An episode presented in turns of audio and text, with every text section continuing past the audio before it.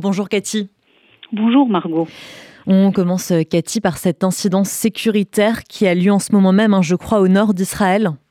Absolument, il y a beaucoup d'incidents sécuritaires, mais le dernier, en effet, est celui qui euh, se déroule en ce moment même au nord d'Israël, où le porte-parole de Tsahal et la défense euh, passive a demandé aux habitants qui habitent euh, dans toute cette région de rentrer dans leur maison et de rester dans les chambres étanches. Selon la, dernière dernière information, il y a quelques secondes à peine que l'on voit du porte-parole de Tsahal, apparemment il s'agit de l'incursion d'un engin sur dans les cieux israéliens. La situation est sous contrôle, euh, dit le porte-parole de Tsahal, mais les habitants sont toujours appelés à rester euh, dans les chambres étanches euh, par mesure de prudence. Les habitants qui restent dans cette région, car on sait qu'il y a déjà plusieurs milliers et milliers d'habitants de toute cette zone qui ont déjà été déplacés vers le centre du pays. Il faut également souligner l'incident très grave qui a eu lieu cette nuit, non pas sur le territoire israélien, mais à Taba, à la frontière entre Israël et l'Égypte où il y a eu une explosion. De toute évidence, il s'agit de nouveau de roquettes qui ont été euh, tirées par ce groupe des Houthis, ce groupe pro-iranien, en direction du territoire israélien. Ça a raté le but et c'était apparemment dirigé vers la ville d'Elat et le sud d'Israël et ça a atterri à, euh, euh, Taba. On sait également que dans cet incident, qui est un incident grave, l'aviation israélienne a été dépêchée.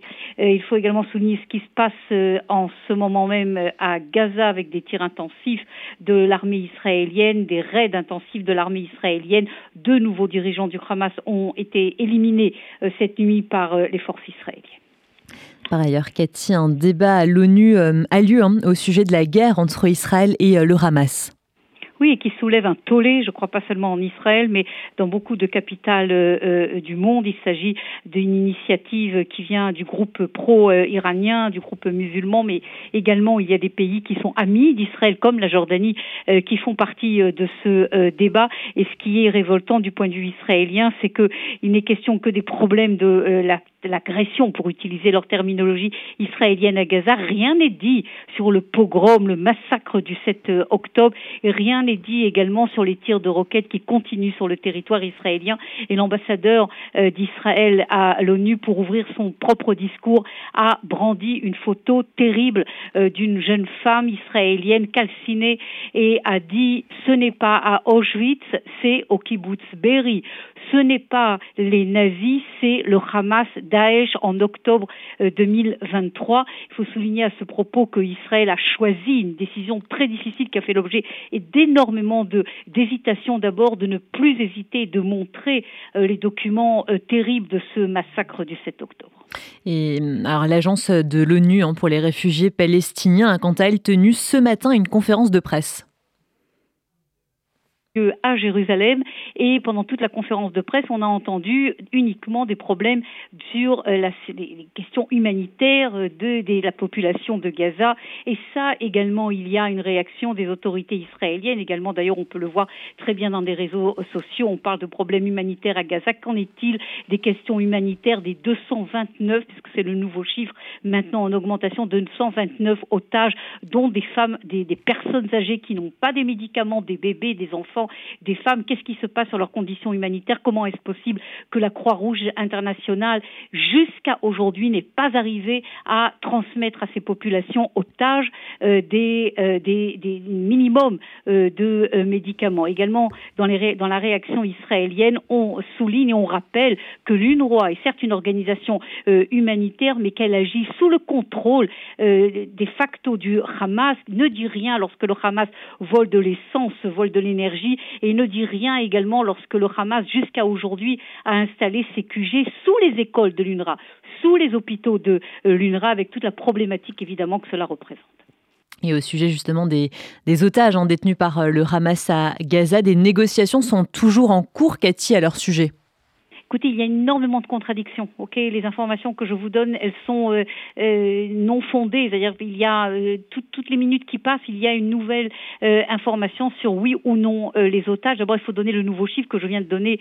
C'est maintenant non plus 224 comme hier, mais 229 otages qui sont retenus par le Hamas. il faut dire que pour Israël, c'est évidemment le dilemme le plus important aujourd'hui. C'est certainement une des raisons qui explique que l'opération terrestre n'a pas débuté. C'est pas la seule mais c'est une des raisons. Il y a des informations comme quoi il y aurait des contacts via le Qatar et les États-Unis et la Turquie et l'Égypte sur la libération des otages ou de certains otages, mais pour l'instant on n'en sait pas plus, on ne sait pas véritablement si cela euh, peut euh, aboutir. Il faut souligner également que ce matin il y a eu une conférence de presse des, euh, parents des soldats et soldates israéliennes, il y a beaucoup de soldates israéliennes qui sont otages et qui dit qu'il n'est pas question que Israël fasse une différence entre les civils et les soldats et les soldates et que tout le monde doit être ramené à la maison.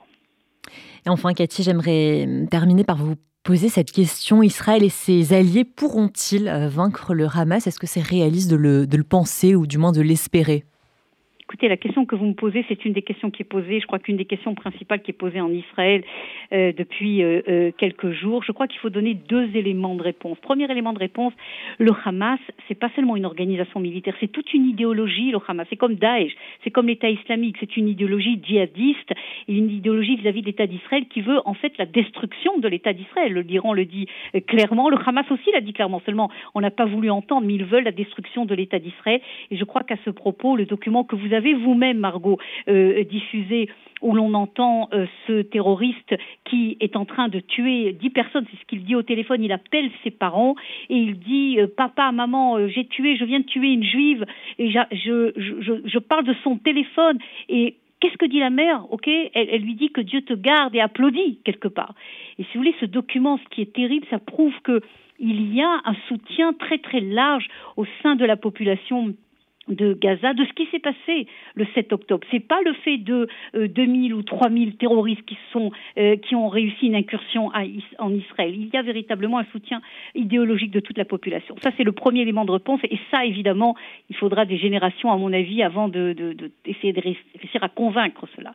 Maintenant au niveau de la force militaire du Hamas, j'ai envie de vous dire et c'est pas seulement moi qui dis, il y a beaucoup de personnes en Israël qui disent Israël n'a pas le choix parce que si le Hamas a fait ça au kibbutz Beri, à À Ofakim, à Sderot, en octobre 2023, si on ne fait rien, dans quelques années, ils feront la même chose également dans des euh, localités au cœur même d'Israël. Et donc, Israël est là, si vous voulez, il y a non pas un danger existentiel, mais une obligation pour l'existence de l'État d'Israël de demain d'arriver à neutraliser euh, le Hamas, peut-être pas éliminer totalement la force militaire, mais en tout cas à le neutraliser totalement pour de très très très très nombreuses années. C'est ça l'objectif de euh, Il faut espérer évidemment que l'armée israélienne réussira euh, à vaincre. Maintenant, ce qu'il faut dire, et tout le monde est d'accord, qu'une telle opération de destruction du Hamas ne peut pas avoir lieu uniquement par des opérations euh, aériennes et qu'il faudra d'une manière ou d'une autre, aujourd'hui ou demain, ou même dans quelques semaines, dans quelques mois, une opération terrestre d'envergure pour atteindre ce but.